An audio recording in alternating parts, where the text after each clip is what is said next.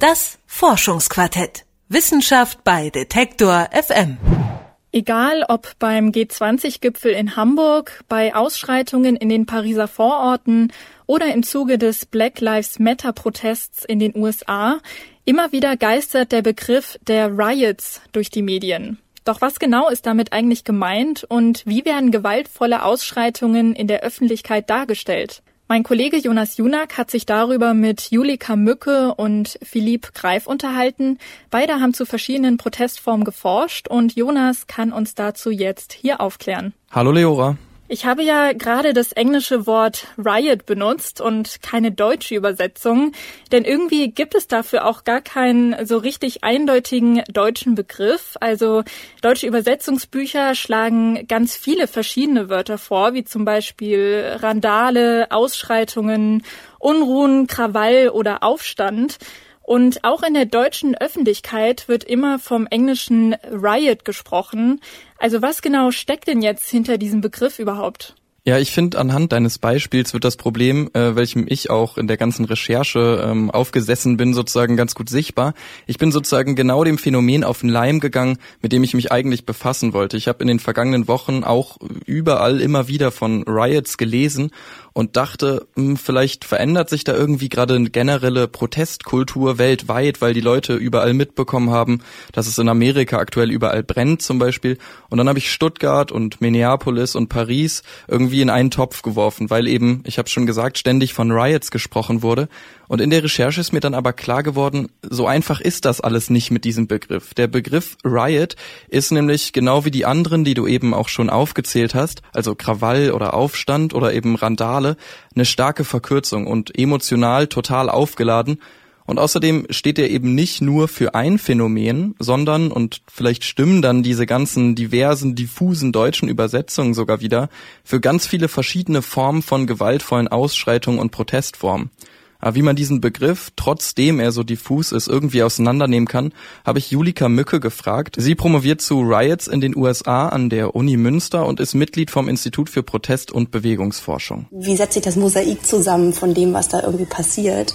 Und ähm, ich würde es, glaube ich, einfach eher als eine bestimmte Set an Protestformen tatsächlich analysieren ähm, und auch benennen, also eher von Rioting sprechen, weil das so ein bisschen das kleiner macht und ähm, man dann eher genauer gucken kann, okay, es ist halt, es wurden bestimmte Protestformen da drin ausgeübt. Den Begriff kleiner machen äh, ist also das Ziel von Julika Mücke. Ähm, deswegen sagt sie Rioting, damit er nicht so den Blick verstellt auf den konkreten Fall und man am Ende nur dieses große, diffuse Riot-Bild äh, hat. Du hast ganz schon ganz zu Beginn ähm, von unserem Gespräch schon von gewaltvollen Ausschreitungen gesprochen anstatt von Riots.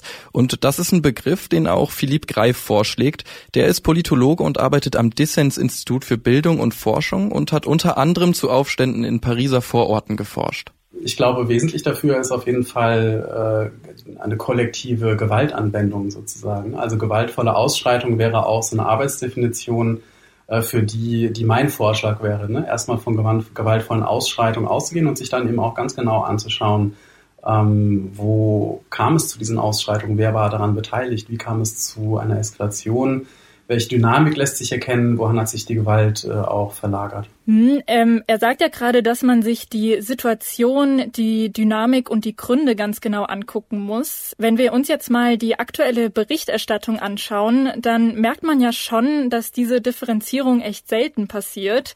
Außerdem wird ja auch immer versucht, solche gewaltvollen Ausschreitungen für das eigene politische Lager zu nutzen. Ich muss da irgendwie direkt an die jüngsten Black Lives Matter Proteste in Minneapolis denken. Da habe ich hier in den Medien ziemlich häufig gehört, dass es hieß, ähm, so etwas ist in Deutschland überhaupt nicht denkbar. Und gleichzeitig wurde dann zum Beispiel nach den gewaltsamen Ausschreitungen in Hamburg 2013 von französischen Zuständen gesprochen. Kann man denn sagen, dass diese Ausschreitungen von der Öffentlichkeit auch instrumentalisiert werden? Ich glaube, dass ganz besonders bei diesem Thema sehr viel politisches Kalkül und sehr viel Subjektivität eine Rolle spielt, wenn es darum geht, wie darüber berichtet wird oder wie darüber gesprochen wird. Dein Beispiel mit diesem so etwas passiert in Deutschland nicht und den französischen Zuständen auf der anderen Seite, wenn es dann doch hier ähm, auch in Deutschland passiert, das ist im Prinzip so eine klassische Auslagerung, also die natürlich schnell bemüht wird, wenn es darum geht, irgendwie von strukturellen Problemen abzulenken, die sozusagen im eigenen Garten existieren. Und diese ganzen Argumentationen, die dazu führen, wurden schon mal untersucht und deswegen gibt's in der Forschung das sogenannte Riot Narrative. Ähm, das ist eine Argumentationskette, die von zwei Wissenschaftlern herausgearbeitet wurde. Die beiden haben sich angeguckt, welche Gründe für die Ausschreitung in Frankreich 2005 gefunden wurden. Damals gab es massive Ausschreitungen über Wochen, nachdem zwei Jugendliche auf der Flucht vor der Polizei gestorben sind.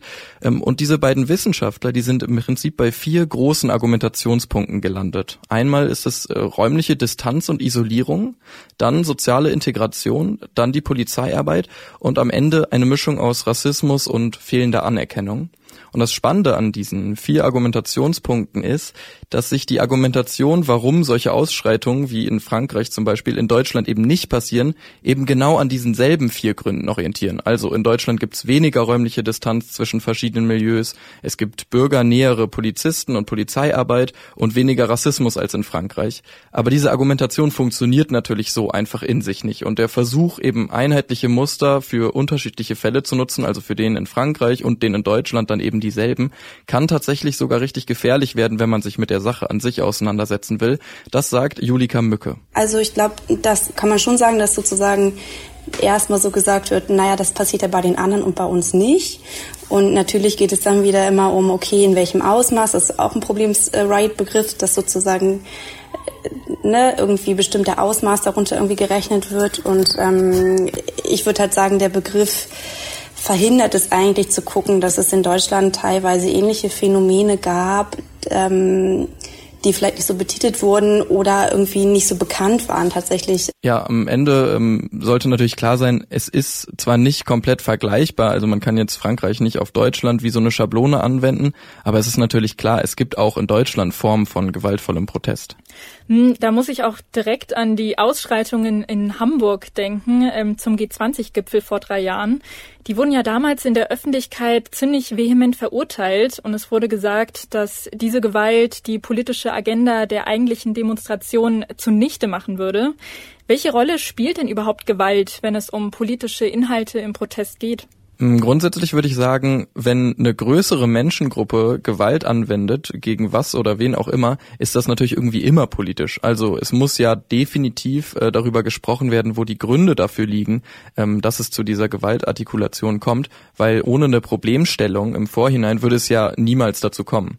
Dasselbe meint auch Julika Mücke. Einerseits ist Gewalt ein Begriff, der halt eher zu einer Skandalisierung und auch einer Moralisierung äh, dient, gerade im medialen Diskurs. Also das auch ähm, bei anderen Protesten, also beim Castor-Protest war das auch mal ganz interessant, dass eigentlich von Jahr zu Jahr immer gesagt wird, ähm, es wird gewalttätiger, es gibt eine Steigerung der Gewalt. Ähm, das ist was, was finde ich in, in Diskursen gerade um Protestereignisse ähm, sehr signifikant zu beobachten ist. Ähm, und gleichzeitig der Begriff Gewalt halt erstmal überhaupt nichts aussagt. Also Gewalt äh, kann Sticker kleben im öffentlichen Raum sein, weil das streng genommen als Sachbeschädigung behandelt wird und kann Gewalt wird ja aber auch benutzt als äh, ein Begriff für eigentlich einen Mord an jemanden, also wenn jemand getötet wird und alles was dazwischen ist. Also ist auch ein sehr großer Begriff, der im Prinzip erstmal überhaupt nichts aussagt, sondern eher eine Funktion hat, etwas zu skandalisieren aus verschiedenen Perspektiven auch. Es ist also nicht so einfach, Gewalt an sich als Grund für eine Verurteilung zu nutzen, eben weil der Begriff so riesengroß und diffus ist. Jetzt haben wir ziemlich viel darüber gesprochen, wieso die Begriffe Riot oder Gewalt ziemlich uneindeutig sind und wie man eben nicht auf solche Ausschreitungen schauen sollte. Was wäre denn aber jetzt ein angebrachter Umgang damit? Also was lässt sich denn daraus jetzt lernen? Ja, da geht's dann darum, sich die Akteure eben genau anzuschauen und zum Beispiel zu gucken, welche strukturellen Gründe gibt's für diese Artikulation von, von Gewalt? Warum finden sich diese Gruppen, ähm, wo das passiert, an diesem Ort zusammen und nicht an irgendwelchen anderen? Warum sind die nicht verstreut, sondern warum konzentrieren die sich so? Philippe Greif hat mir erzählt, dass es hierzu äh, eine ganz interessante Differenzierung vom französischen Soziologen Fabien Jobard gibt. Fabien Jobard stellt ja auch heraus, dass sozusagen für städtische Gewalt äh, auch der, der Raum eine ganz wichtige Rolle spielt. Also die Frage, wo kommt es eigentlich zu dieser Eskalation der Gewalt? Ist das äh, in einem bestimmten Stadtteil der Fall, wo die AkteurInnen, die maßgeblich an der Gewalt beteiligt sind, auch leben, wo sie wohnen, wo ein maßgeblicher Teil ihrer Lebensrealität sich auch abspielt? Oder schauen wir uns einen Kontext an, wie beispielsweise äh, den G20-Gipfel und die organisierten Proteste dagegen, wo es zu Gewalt kommt, wo Menschen teilweise auch aus anderen Ländern anreisen, um dort zu protestieren, äh, wo es dann auch zu Gewalt kommt. Also das sind wesentliche äh, Unterschiede auch, ja. Das ist also diese eine Analyseebene, der räumliche Kontext. Äh, die andere ist aber dann der direkte Kontakt zu den beteiligten Personen. Julika Mücke sagt, dass es total wichtig ist, da mit den Menschen zu sprechen, die beteiligt sind und eben nicht nur über sie. Also es gibt ja immer eine Außen- und eine Binnenperspektive äh, von Protest oder von Ereignissen. Also zu gucken, okay, ne, wer labelt das jetzt und warum labeln die das wie?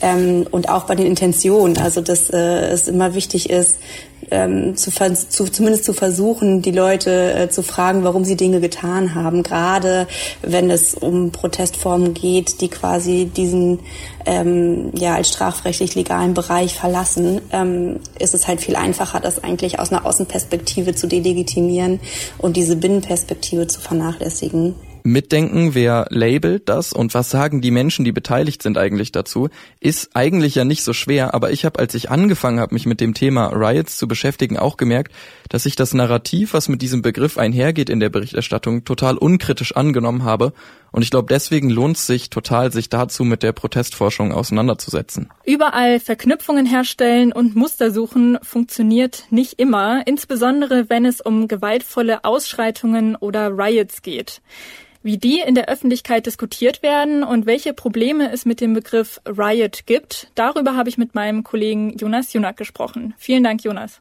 Gerne. Wenn euch dieser Podcast gefällt, dann abonniert ihn doch gerne. Das geht auf allen gängigen Podcast-Plattformen, wie zum Beispiel Spotify. An dieser Stelle kann ich auch nochmal sehr die Folge von letzter Woche empfehlen, wenn ihr die noch nicht gehört habt. Da haben wir uns mit Schall auseinandergesetzt und zum Beispiel darüber gesprochen, wie unser Gehirn Musik und Sprache verarbeitet. Ich bin Leora Koch und verabschiede mich damit. Vielen Dank fürs Zuhören und bis nächste Woche. Ciao. Das Forschungsquartett. Wissenschaft bei Detektor FM.